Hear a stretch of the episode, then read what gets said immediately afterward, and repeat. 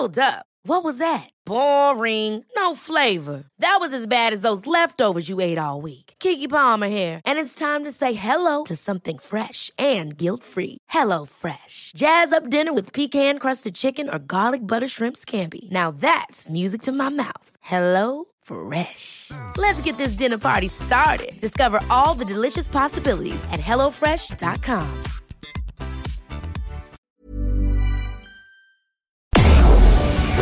Tarde a tarde, lo que necesitas saber de forma ligera, con un tono accesible. Solórzano, el referente informativo.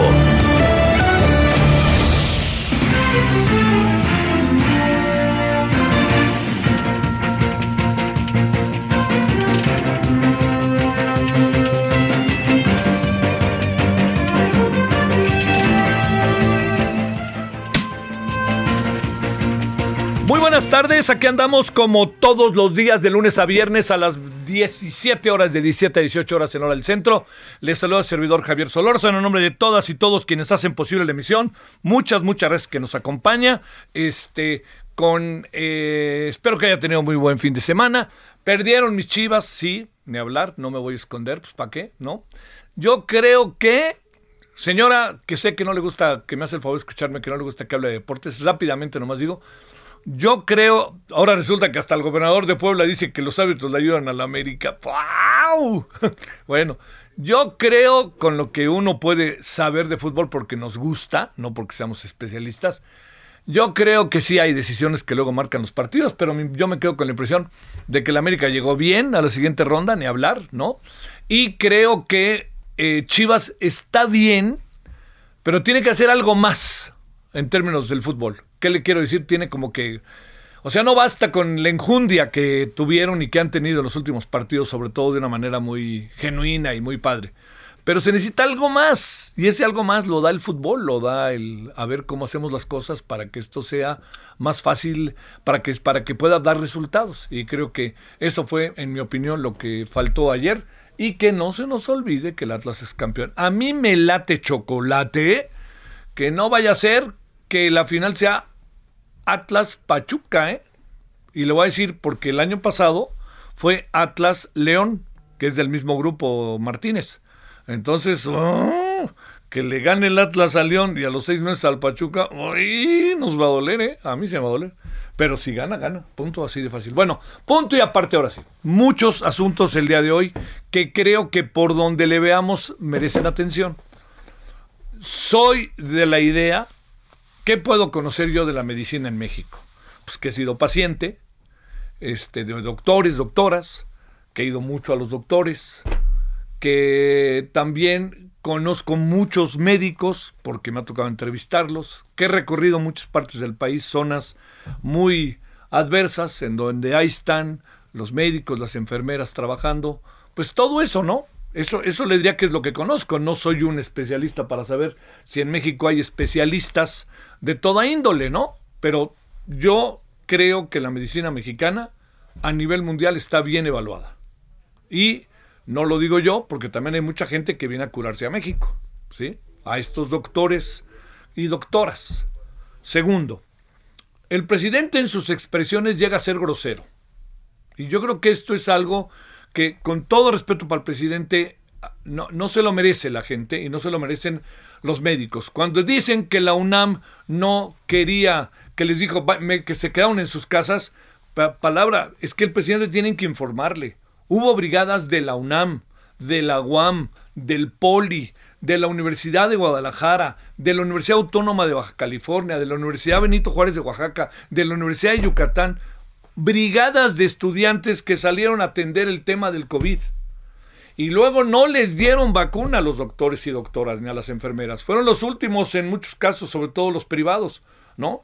Cuando los privados no es que significa que son de millones y millones, privados también son porque dan consultas privadas y hay muchos doctores que ni cobran las consultas, sobre todo a personas que encuentran con condición económica adversa.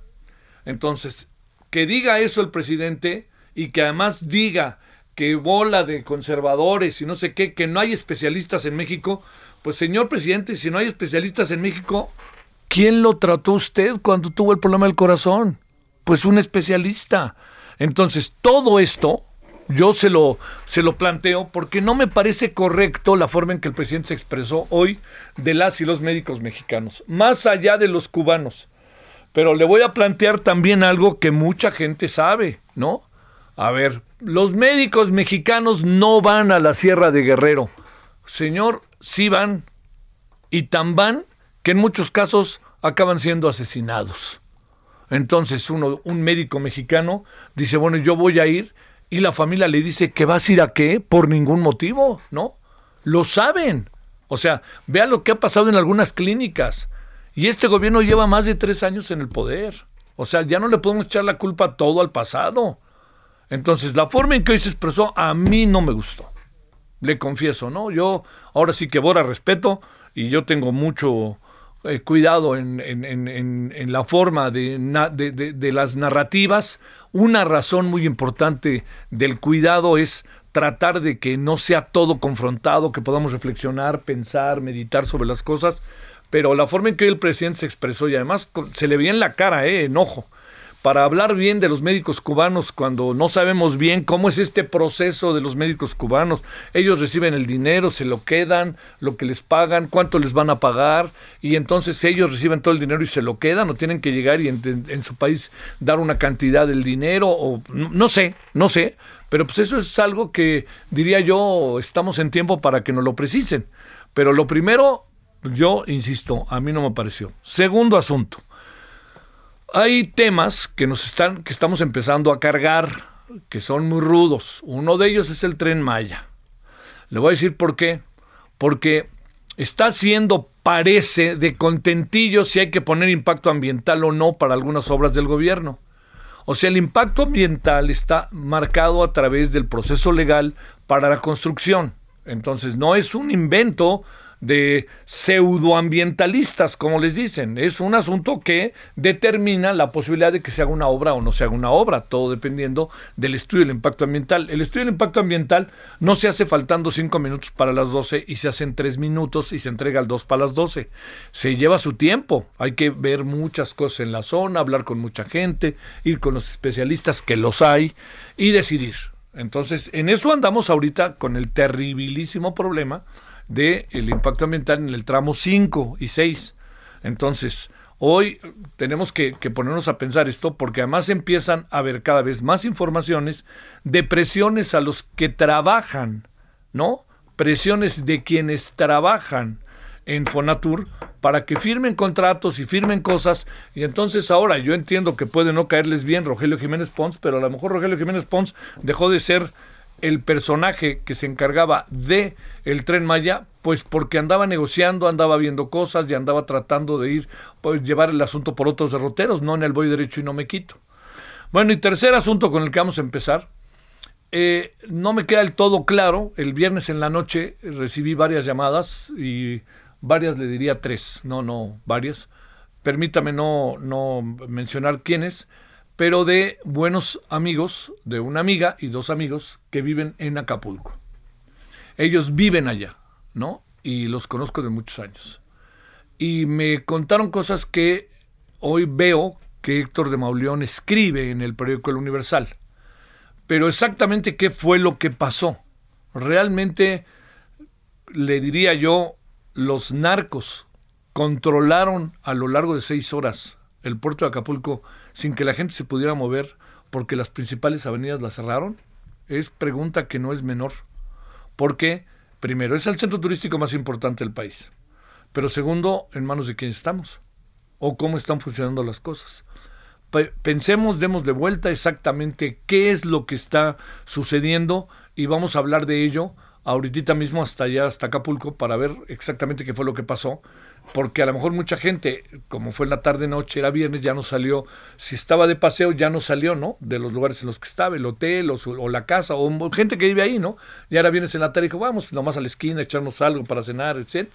Pero también puede haber la, la otra parte, ¿no? La otra parte de que la gente padeció de una manera brutal la tarde y hay testimonios de gente que dicen que se aventó caminando el este el túnel, ¿no? El túnel que va de Icacos a playa a Punta Diamante, ¿no? Porque no había paso, entonces la gente iba caminando, tratando, porque si se iban por la panorámica, imagínense toda la vuelta que es. Y ahí por lo menos más menos van directo, ¿no? Bueno, todo esto se lo cuento por, por un fin de semana muy, muy movido. Y este las corcholatas del presidente a todo lo que dan, ¿no? Sobre todo a la quien más apoya, que es a la jefa de gobierno. Bueno, aquí andamos agradeciéndole que nos acompañe. De nuevo le deseo que haya tenido un muy buen fin de semana. Ojalá haya podido descansar. Eh, y, y ahí vámonos, ¿no? Este, ¿Sabe qué? Eh, le, le, cuento que me invitaron a, a, este, a conducir el debate del próximo domingo a la gobernatura de Tamaulipas. Suena muy interesante porque hay capacidad de maniobra del conductor, entonces espero poder este, responder a esa capacidad de maniobra con una conducción que sea muy útil, sobre todo para el electorado. Yo agradezco este, la invitación al Instituto Electoral, al OPLES, al todavía llamado OPLES, vamos a ver cuánto dura, y ya le estaré contando qué pasa el domingo en la noche en Ciudad Victoria. Bueno, 17 con 11 en hora del centro. Solórzano, el referente informativo.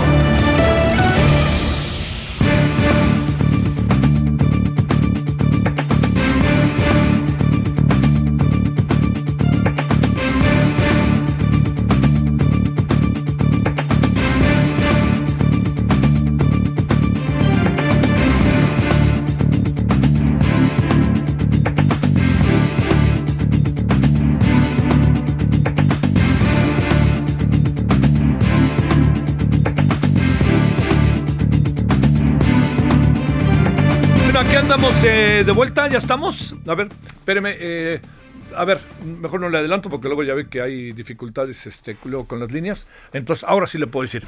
Con nosotros, Juan Angulo, quien es eh, director general del periódico El Sur, y para que nos cuente qué sabe de lo que sucedió este fin de semana, el viernes para ser preciso. Querido Juan, ¿cómo has estado? Ah, ¿qué tal, Javier? Buenas tardes, aquí a la orden. Qué gusto salvarte, ¿cómo te ha ido? Pues ahí trabajando como siempre. ¿Cómo va la gubernatura y la presidencia municipal de Acapulco? No, bueno, pues están comenzando y pues es un estado muy difícil, una ciudad muy difícil también. Eh, tú sabes que Guerrero es uno del, está entre los 10 con más violencia vinculada al crimen organizado y creo que ese es el principal problema de, del Estado que enfrentan tanto la gobernadora como la alcaldesa. ¿Estarán enfrentándolo bien eh, o cómo ves? ¿Estarán en el rumbo o están rebasados? Y, ¿O qué hay que hacer? Pues, yo creo que están en la inercia, no se ve todavía que tengan una estrategia propia. Están muy dependientes de lo que haga el gobierno federal.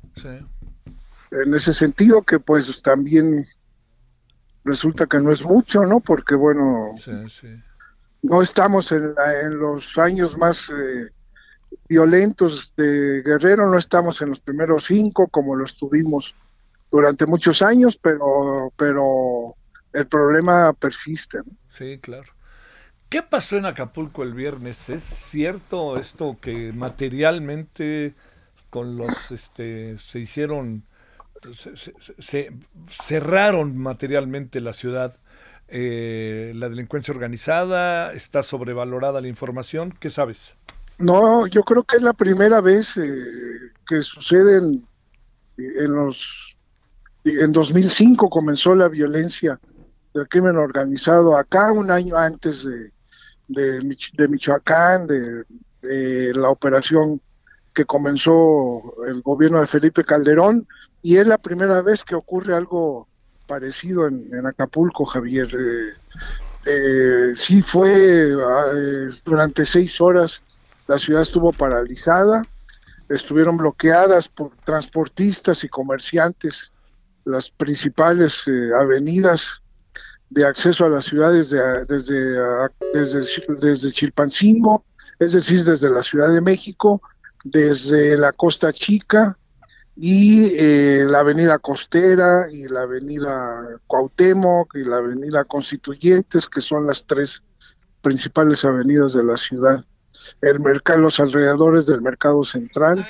Durante seis horas estuvieron, se mantuvo este bloqueo, eh, la gente caminando por las calles, mucha gente tuvo que cruzar del regreso de su trabajo hacia, hacia sus colonias, La Zapata, Renacimiento, que son las colonias, digamos, son el Iztapalapa de, de, Acapulco, tuvieron que cruzar caminando el Maxi Túnel, son tres kilómetros, eh, es kilómetro y medio, eh, con los gases tóxicos que dejan ahí los, los vehículos que atraviesan esa, esa zona, eh, escenas realmente que no se habían visto en Acapulco, Javier. Sí, sí, sí, Oye, este, eh, ¿qué fue lo que, lo que al final, qué fue lo que llevó a que el asunto quedara bajo control? ¿Hubo alguna negociación? Y además en viernes, quincena, con turistas, me imagino que eso ha de haber sido rudísimo. No, pues levantaron, simplemente levantaron la protesta cuando consideraron conveniente los líderes de la misma, no hubo, no hubo una acción que se visible por lo menos del gobierno, eh, disuasiva o preventiva o, o, de plano represiva, ¿no? Represiva en términos de la ley, pues, ¿no? Eh, no hubo, no se supo nada de esto, simplemente levantaron la protesta. Eh, lo que detonó el asunto eh, está confirmado ya es que por la al mediodía soldados llegaron a un poblado del vecino municipio de San Marcos en la Costa Chica, que se llama Altos de Ventura, porque recibieron el reporte de que había hombres eh, con armas de alto poder. Llegaron y retuvieron a dos, se juntó la gente del pueblo, eh, los eh, les lanzaron piedras y palos. La gente del pueblo hoy dio una conferencia de prensa, el comisario municipal, el comisariado ejidal, dijeron que los soldados llegaron en plan muy agresivo, que no se coordinaron con las autoridades eh, locales y resulta que allí en este pueblo opera la policía de la organización que se llama UPOE, Unión de Pueblos y Organizaciones del Estado de Guerrero, que se fundó hace unos años por Bruno Plácido, ya hemos hablado de él en otras ocasiones. Entonces hubo este enfrentamiento y a raíz de este enfrentamiento comenzó como a las 3 de la tarde el bloqueo en Acapulco. Según la versión oficial, el bloqueo fue, eh, los orígenes del bloqueo fue impedir que eh, Guardia Nacional, Ejército y Marina fueran a ese poblado del municipio vecino de San Marcos a ayudar a los soldados que estaban siendo eh, agredidos por los pobladores. Eh, este es, en síntesis, en lo que detonó este bloqueo tan, tan fuerte que hubo de las principales avenidas de Acapulco, Javier. Oye, pero qué capacidad de maniobra, ¿no? En tan poco tiempo. Sí, sí, sí, sí, este, realmente fue, eh, bloquearon con camiones, con taxis, eh, no se ve que estuvieran muy agresivos, lo que se comenta es que no es propiamente eh, gente que voluntariamente esté apoyando a esta organización, sino que en parte son amenazados eh, y, en esa medida es que participan en los bloqueos, pero no se vio que estuvieran los choferes, por ejemplo, en algunos lados del bloqueo permitían que dieran la vuelta en U los automovilistas, eh, es decir, no, no, este, no había una actitud así de, de aquí no se mueve nadie. Sí, claro. Pero finalmente sí fue un caos. Sí. Desquiciaron la, las ciudades a seis horas. Oye, este, a ver, eh, ¿encuentras que pudiera estar la, el narcotráfico ahí metido, los cárteles? Sí, sí, claro, sí, sí, sí, sí, sí, sí, sí, porque te digo, o sea, hablamos con los líderes transportistas es decir, los líderes de las rutas, los líderes del gremio, para pedirles opinión y nos contestaban nosotros no tenemos nada que ver. En eso no es una acción que nosotros hayamos promovido y sí están participando nuestros choferes, pero muchos eh, amenazados de que si no lo hacen les van a quemar los camiones, etcétera. Este, ¿se llegó a algo o no? Porque les devolvieron las armas, ¿no? Sí, bueno, en el conflicto específico, pues no, no, no se concretó la operación del ejército sí. a lo que iba, ¿no? Eh, como ha sucedido en otros lugares del país. Sí. Hay movilización de la gente, acuérdate, hace unos meses en Quechuntenango también la población retuvo a, un, a una partida militar, los, los hizo caminar por las calles principales del pueblo, les hicieron una especie de juicio popular y al final no hubo detenidos ni nada.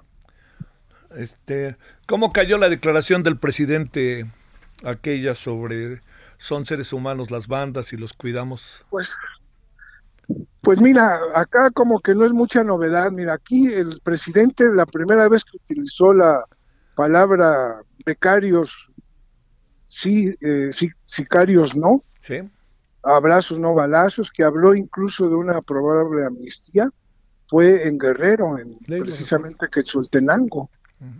Eh, acá el obispo de Chilpancingo acaba de salir, pero el que lo sustituyó está siguiendo la misma política, está hablando de que es necesario dialogar con los jefes de las bandas delictivas. Ayer mismo el obispo que sustituyó a Rangel, se apellida González Hernández, José de Jesús González Hernández, va llegando, tiene dos semanas, declaró que desea que haya un diálogo entre el presidente y los grupos delictivos para que se establezca una tregua, porque es la única manera de detener los homicidios. Eh, es decir, es una política que acá en Guerrero ya se viene eh, mencionando, por lo menos, desde hace, desde que llegó Andrés Manuel a la presidencia. Y eh, digamos que esta declaración muy, muy fuerte, muy desafortunada, eh, que yo creo que no es bien vista por las víctimas y que en Guerrero hay muchas, claro. por la gente que sufre las extorsiones del crimen organizado, de que también son seres humanos y que también hay que protegerlos, pues eh, viene a ser solamente la confirmación de algo que en Guerrero ya, ya se conocía, Javier. Oye, este, y viene el tianguis turístico, ¿no? De este domingo en ocho. Sí, Pues, ya, este ya, domingo, lo va a inaugurar el presidente. Estaban, en- estaban muy preocupados por remozar la avenida, la avenida costera cuando vino este, estos bloqueos. O sea, sí afecta, sí afecta, aunque nos mantengamos, aunque después de la pandemia, de, la- de los momentos críticos de la pandemia, esta- Acapulco ha estado teniendo muy buena ocupación. Este fin de semana fue de más del 80%, es decir, cifras casi de Navidad o de, o de Semana Santa, ¿no? Eh, no deja de afectar la, la violencia, porque mucha de la derrama económica se va en las extorsiones que se le paga al crimen organizado. Bueno. Este, Juan, este, ¿cómo va el periódico? ¿Bien? Pues, ah, pues ahí estamos ya, en Acapulco ya casi estamos solos. eh, Javier ya, ya cerró el sol de Acapulco, ya cerró el novedades de Acapulco. ¿Quién iba a? ¿Quién lo iba a creer, no? Sí, ¿quién lo iba a creer? Sí, la verdad. O sea, sí. El de Eloína, ¿no? la- Era el de Eloína de Cano. Eloína, el de Eloína, el sol Sí, y el novedades de los Ofarril, de los sofarres, sí. de Mario Bustos, Ujú. Legendario, el primer periódico a color de- del país incluso, o sea, fue casi al mismo tiempo que el Heraldo en, En los en 60. la Ciudad de México, ¿no? Sí, sí, Sí, sí. sí. Y era una toda una institución, ¿no? El, el periódico, se decía el periódico de los acapulqueños, donde tenía una sección de sociales muy muy grande, imagínate toda la gente Sí, sí, que se sí. casa, todas las fiestas, todo. Era- el periódico que seguía eso, este, tenía el aviso oportuno, donde, donde rentar este, departamentos, donde comprar una casa. No existe más ya ese periódico. Te mando un gran saludo, Juan Angulo, muchas gracias. Sí, Javier, aquí estamos. Saludos. Gracias. Hasta pronto. Hasta pronto. Director general del periódico El Sur, Juan Angulo. Esto fue lo que pasó en Acapulco el viernes. Pausa.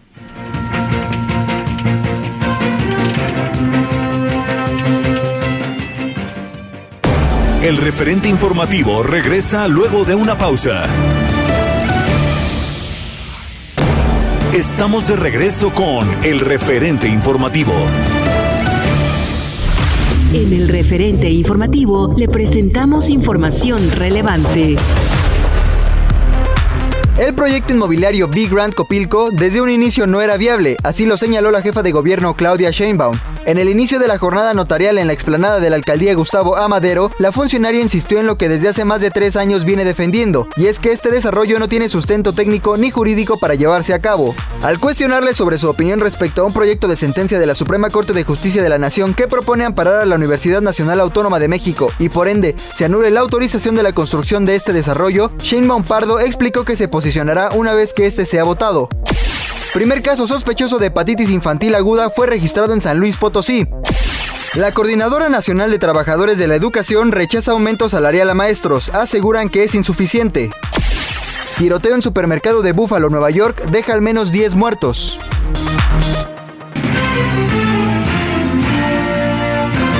Esperamos sus comentarios y opiniones en Twitter. Arroba Javier Solórzano.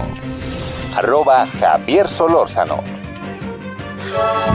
Good for you, I guess you moved on really easily. You found a new girl and it only took a couple weeks. Remember when you said that you wanted to give me the world?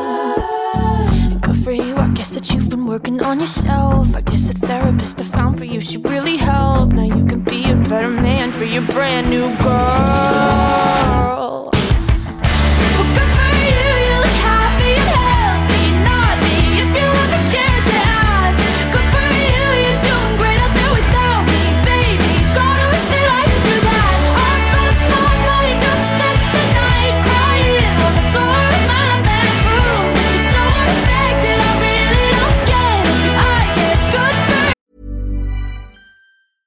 Ever catch yourself eating the same flavorless dinner three days in a row? Dreaming of something better? Well, HelloFresh is your guilt free dream come true, baby. It's me, Kiki Palmer. Let's wake up those taste buds with hot, juicy pecan crusted chicken or garlic butter shrimp scampi. Mm. Hello Fresh. Stop dreaming of all the delicious possibilities and dig in at HelloFresh.com. Let's get this dinner party started.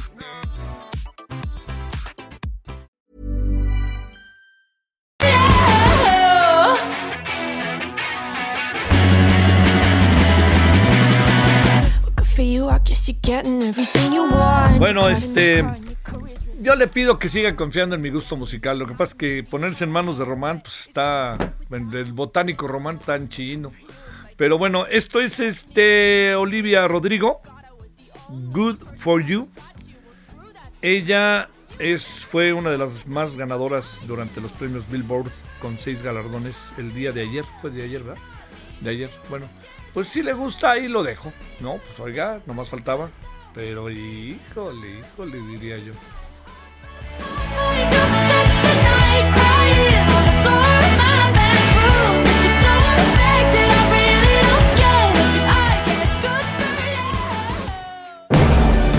Solórzano, el referente informativo.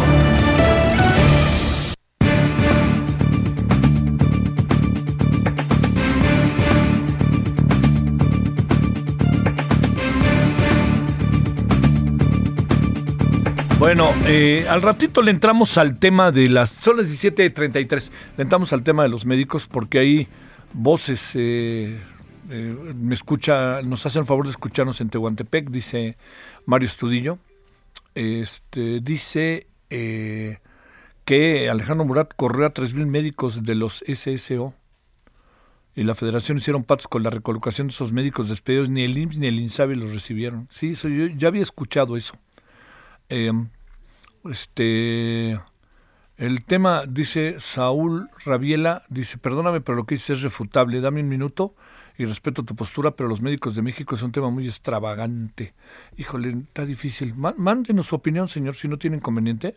Hay ideas básicas y le prometo que aquí yo las leo textual. Este, dice el señor Saúl Rabiela. Gracias, Saúl, por comunicarte. Eh, este, cuestionó la contratación de médicos cubanos. Dice, AMLO tiene una posición retrógrada, explica en la matutina, los medios solo critican. No, fíjese que yo no critico porque sean cubanos, ¿eh? Yo lo que me pregunto es qué pasa con nuestros médicos. Eso es lo que sí digo. Bueno, al ratito le entramos. Vámonos a las 17.34 en la hora del centro. Eh, estamos con la maestra Ángeles Estrada, directora de Iniciativa de Transparencia y Anticorrupción en la Escuela de Gobierno y Transformación Pública del TEC de Monterrey. ¿Cómo estás, maestra Ángeles? ¿Cómo te ha ido?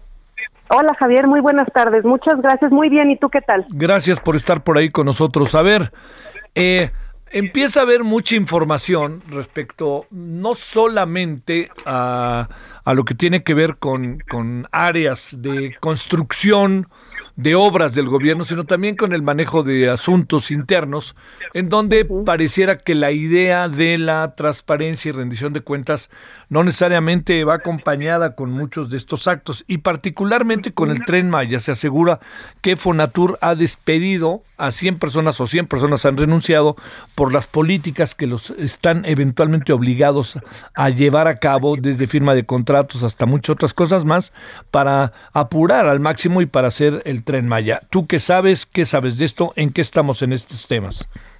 Pues mira, efectivamente, hace unos pocos días también el tribunal colegiado, un tribunal colegiado en Mérida, confirmó una suspensión que es provisional eh, para las obras del tren Maya en el tramo 5 Sur, que va de Tulum a Playa del Carmen.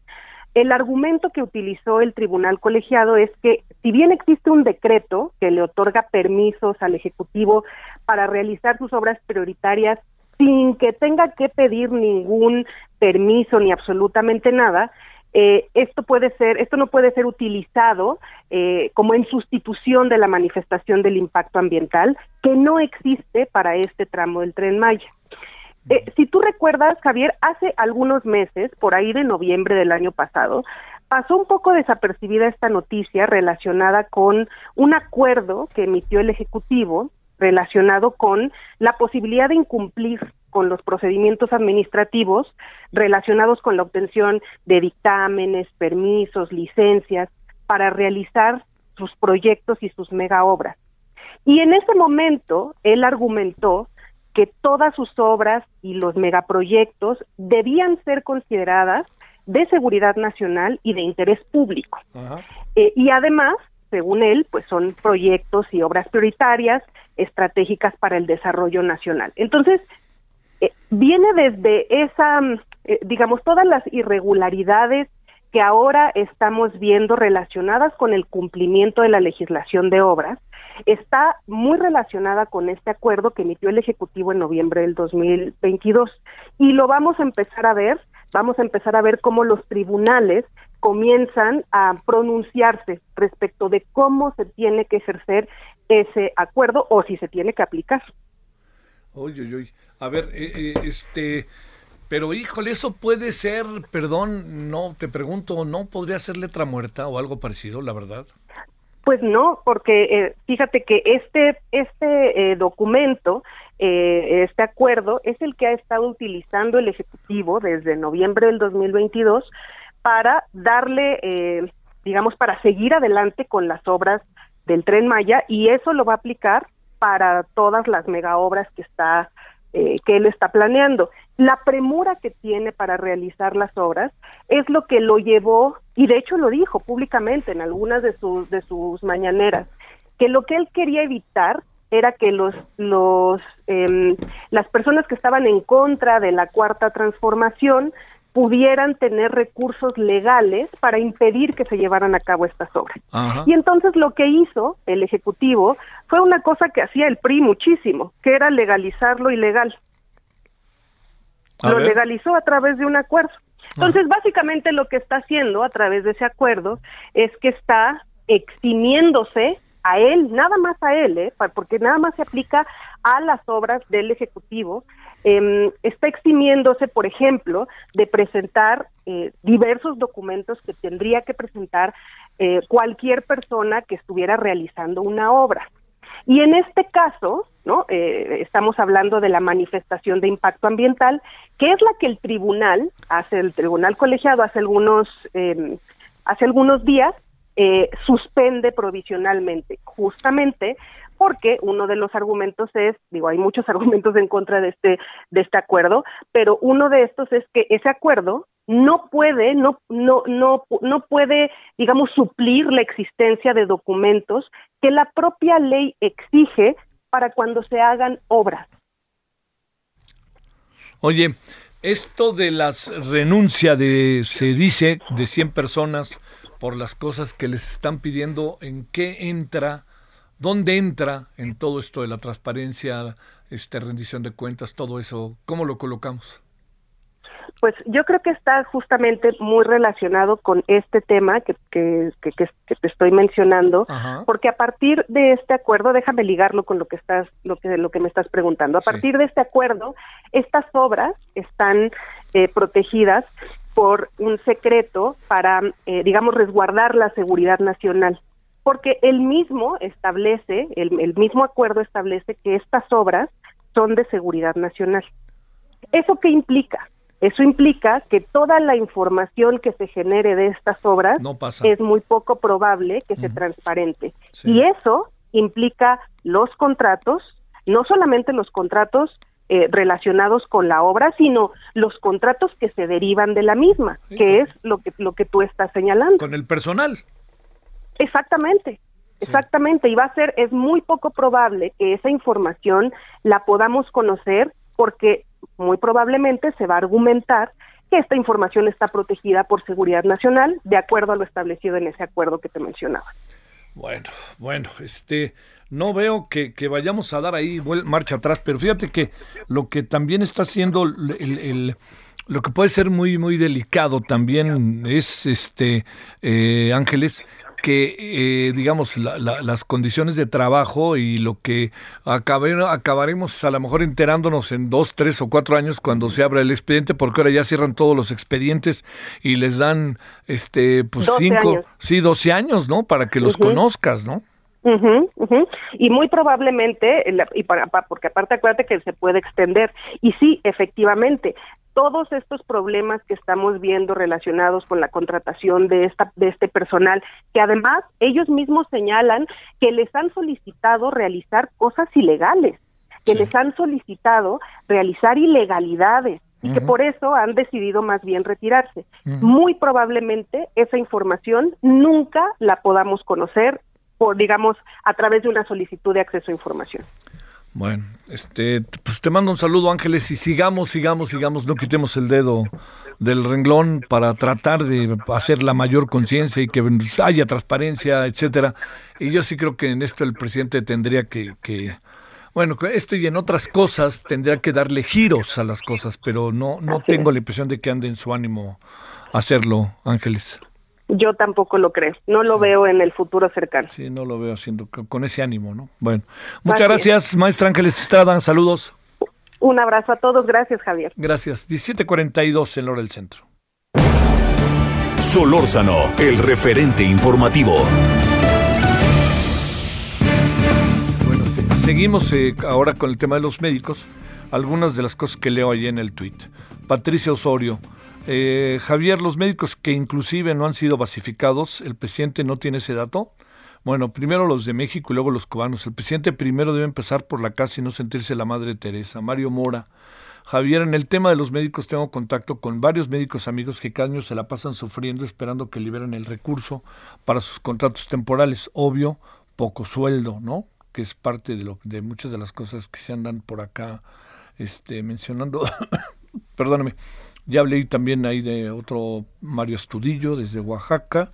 Eh, bueno, esto es lo que, así para que usted sepa más o menos en lo que andan las muchas opiniones, que sobre un tema, yo diría, muy, muy sensible, muy sensible por innumerables motivos, está entre nosotros. Bueno, vámonos a las 17 con 43 en hora del centro.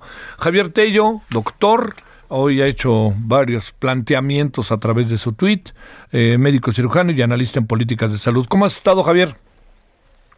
Javier, ¿qué tal? Muy buenas tardes, ¿cómo estás? Oye, este, a ver, ¿cómo, cómo a ver, ¿cómo, cómo vemos todo esto? Porque yo insistiría que no es necesariamente que uno le preocupe o no que sean cubanos, más allá de todo lo que se pueda de- ide- ideologizar. El asunto es más profundo que eso, ¿no? ¿O qué piensas, a ver? Por supuesto que sí, mira, hay dos ramificaciones, porque, porque por ahí ya salió, no, es que es xenofobia y no sé qué. No, no, no, no, no. A ver, vámonos entendiendo. Tenemos dos problemas aquí, fundamentalmente. Uno, que sí, evidentemente, la renta de estos médicos cubanos a través de, o de los profesionales o técnicos de salud, o como quieras que sean lo que hagan, eh, a través de- de- del gobierno de la isla, es algo que ha sido un trato donde la isla recibe, el gobierno de Cuba recibe un dinero, ¿sí? Y que le ha hecho eh, tener ingresos y que sabemos que es, un, que, que- que es un ingreso injusto, que raya en la explotación laboral y que ha sido incluso señalado por eh, varios eh, gobiernos y por organismos de recursos humanos en el mundo. Esa es una cosa, ¿sí? Pero esa discusión, Javier, ya la habíamos tenido hace dos años cuando vinieron una serie de, personal sanitario a México a hacer no sé qué, porque nunca nos quedó claro, y, y pensamos que ya habíamos pasado de eso, que no iba a volver a suceder. El problema ahora, y lo pudimos ver en el exabrupto este presidencial de hoy en la mañana, ¿sí? Es que fundamentalmente es eh, una decisión tomada bajo el argumento de que faltan médicos en México. Lo cual, como, como lo escribí hoy ahí en, en mi columna en la lista, es un mal entendimiento de que faltan médicos. Si tú ves los datos de la OCDE, pues México tiene 2.4 médicos por cada mil habitantes, cuando la legendaria Dinamarca tiene 4.8. Sí, ok, nos faltan. Pero eso lo único que significa, Javier, es que nos faltan médicos contratados.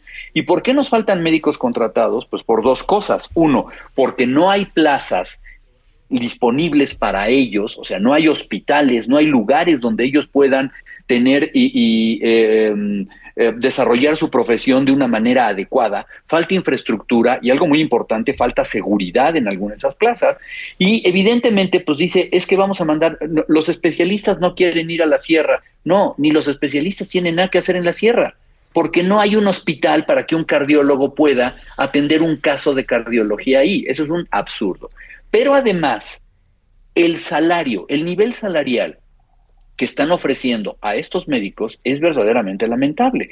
Hace rato puse ahí unas gráficas donde se ve que, bueno, pues queremos tener nosotros un servicio médico como el de Alemania, pero le queremos pagar el 6% de lo que ganan los médicos en Alemania. Javier, es un absurdo. Sí. Sí. Oye, este. eh, ¿cuánto- ¿Sabemos cuánto le van a pagar a los médicos cubanos? No se sabe. O, o sea, la realidad es que no, no, no nos han dicho. Pero sabemos que la vez pasada que estuvieron por acá se pagaron alrededor de 7 millones de dólares aproximadamente a través que, que era una contratación del INSABI, los pagó el gobierno de la, de, de la Ciudad de México. Se ha venido manejando que el equivalente a traer a 500 médicos es algo así como 145 mil pesos por me- cada uno de estos médicos, lo que es algo así como 72 millones de dólares. Desconozco honestamente Sí. el origen de estas cifras. ¿Cuántos ¿no? días van Pero a estar en México, sabes o no? Tampoco sabemos, pero se está hablando de este gasto mensual. Sí. Es decir, hasta este momento, todos esos detalles que evidentemente no nos los han dado y a cómo van las cosas en opacidad, no estoy seguro que nos los den, ¿sí? Me da la impresión de que eh, esto pudiera irse hasta tiempo indefinido. ¿Por qué te lo digo? Porque el dicho del presidente es que lo que quiere hacer es cubrir las plazas donde faltan médicos y como tú comprenderás, bueno, esta no es una misión de emergencia como la pandemia. Esto es venir a cubrir una plaza médica, pues significa que vas a tener una plaza médica por largo plazo, ¿no? Sí. O sea, yo no esperaría que esto, a menos de que resolvieras un problema y con un objetivo concreto a dos, tres años o algo así, pudieras tenerlo. Entonces, ¿qué sabemos? Bueno, sabemos lo que dijo el presidente y nada más, ¿eh? Sí. Ahora te pregunto, ¿no hay este suficiente número de médicos en México? Las universidades no están cumpliendo con la formación. Los este, médicos no están yendo a algunas zonas por problemas de seguridad. Yo no entiendo si no están yendo por problemas de seguridad y, y van a ir los cubanos, el asunto no va a cambiar mucho. No, no porque unos sean cubanos y otros mexicanos, eso va a cambiar. Pero a ver, todo está re- para reflexionar sobre esto. Perdóname el mal chiste, Javier, pero van a regresar menos cubanos de los que llegaron si los mandan a esas zonas. O sea, perdón el mal chiste, pero lo sabemos. Sabemos por qué han desaparecido los muchachos que se encuentran haciendo su servicio social. Sabemos de médicos que han sido secuestrados por el crimen organizado y desaparecidos, ¿sí? Y para responderte a las primeras preguntas, y no lo dije yo, lo dijo el doctor Germán Fajardo, lo dijeron en la Academia Nacional de Medicina en una sesión el jueves pasado, ¿sí? México está graduando suficiente número de médicos y los está graduando con una suficiente cantidad y calidad. Lo que no tenemos es una adecuada formación en número de especialistas médicos, pero eso, como ya lo habíamos platicado antes, es un problema de la infraestructura para entrenar médicos. Yo no puedo entrenar especialistas si no tengo hospitales de tercer nivel de alta especialidad. Claro, claro, ¿sí? claro. Entonces, eso, eso se tiene que resolver de alguna manera. Yo no puedo formar cardiólogos en un consultorio de 4x4 en una sierra. Ahí no se forma un cardiólogo. ¿Sí? Ni tampoco puede salvarle la vida un cardiólogo a nadie en un consultorio de 4x4 en la sierra. Lo que necesitamos es realmente invertir en salud. Pero según los datos, eh, ahora sí, de la OCDE, México es el país que tiene la menor inversión gubernamental, Javier. 600 dólares por habitante, cuando Alemania invierte 5.800 dólares por habitante. A ver, entonces el problema no es traer cubanos, el problema es tomar en serio y querer hacer en serio un cambio radical en los esquemas y en el programa de salud de México. Oye, el presidente le reclamó a la UNAM por mandar estudiantes de medicina a sus casas y no enfrentar la pandemia. Yo que sepa, no fue así, ¿no? No, bueno, los estudiantes sí, por una razón este, muy, muy simple, ¿sí? O sea, ellos no tenían un contrato, pero los médicos internos de pregrado que seguían siendo estudiantes y los médicos pasantes en servicio social seguían, seguían haciendo, eh, haciendo esto, ¿no? Eh, aquí había una cuestión de responsabilidad. Primero que nada, tú recordarás que no había incluso eh, material de, eh, de protección personal. Estamos hablando de los primeros meses. Después las Sí. escuelas de medicina fueron comenzando ya y reincorporando al personal. Pero en un principio se, se les buscó proteger, sí.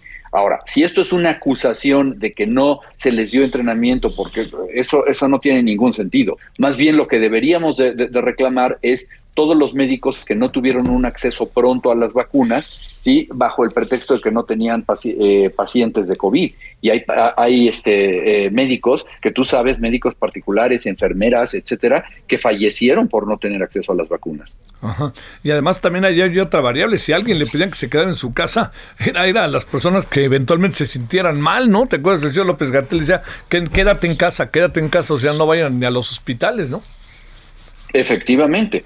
Yo supe de estudiantes de medicina que se contagiaron y estudiantes de medicina que lamentablemente fallecieron. Sí, sí, sí, sí. O sea, perdón. ¿sí? Sí, sí, sí.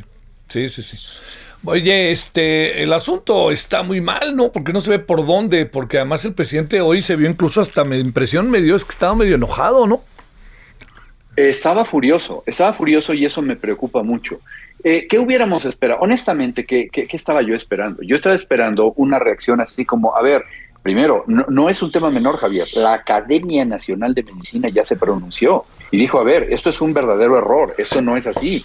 Sí, el director de la, de la Facultad de Medicina de la UNAM lo dijo, tenemos suficientes médicos y yo esperado, hubiera esperado otra reacción como, bueno, vamos a replantearlo, vamos a entrar en pláticas, pero realmente que tuviera esa reacción tan furibunda, que acusara a los médicos de que dijo de conservadores y de y- y de egoístas y de no sé qué, perdón, está hablando eh, con un gremio que ha eh, sufrido bastante, que ha sido muy maltratado antes, durante y después de la gravedad de la pandemia.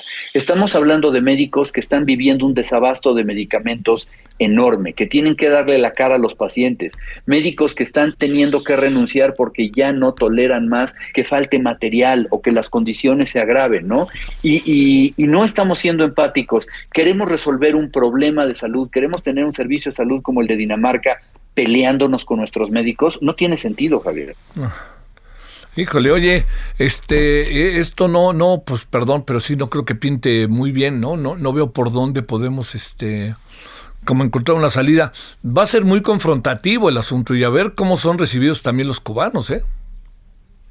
Bueno, lo que no podemos evitar no es que me guste, obviamente no estoy de acuerdo, pero pues la gente comienza a tener una serie de sentimientos y que estos eh, pu- pudieran rayar en algo irracional o en xenofobia o lo que sea. A mí no me gusta, pero lo que tenemos que reconocer en todo esto es que pues está protegiendo una ideología y se está protegiendo un capricho, ¿no? Vamos a traer médicos cubanos solamente porque tengo yo un trato con el gobierno de Cuba. El trato es te voy a dar dinero y me das cosas a cambio. Un ejemplo, pero porque pasó inadvertido, Javier. En- cuando se hizo este anuncio, había tres componentes. La vacuna Abdalá, los médicos rentados, pero había otra que, que- que casi nadie notó, que es vamos a mandar médicos mexicanos a entrenarse a Cuba.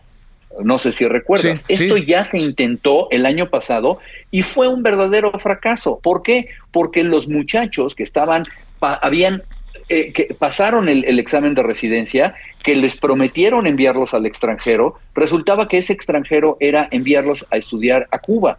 Perdón, nadie quiere estudiar cirugía en Cuba, Javier. Eso es, eso es absurdo, ¿sí? Bueno, Eh, eh, eso, es- eso- eso no se da.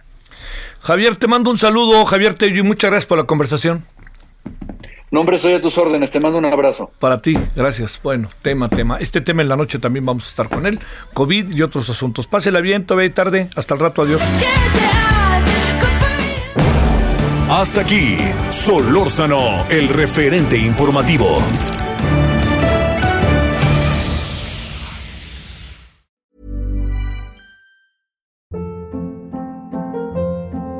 Hold up. What was that? Boring. No flavor. That was as bad as those leftovers you ate all week. Kiki Palmer here, and it's time to say hello to something fresh and guilt-free. Hello Fresh. Jazz up dinner with pecan-crusted chicken or garlic butter shrimp scampi. Now that's music to my mouth. Hello Fresh. Let's get this dinner party started. Discover all the delicious possibilities at hellofresh.com.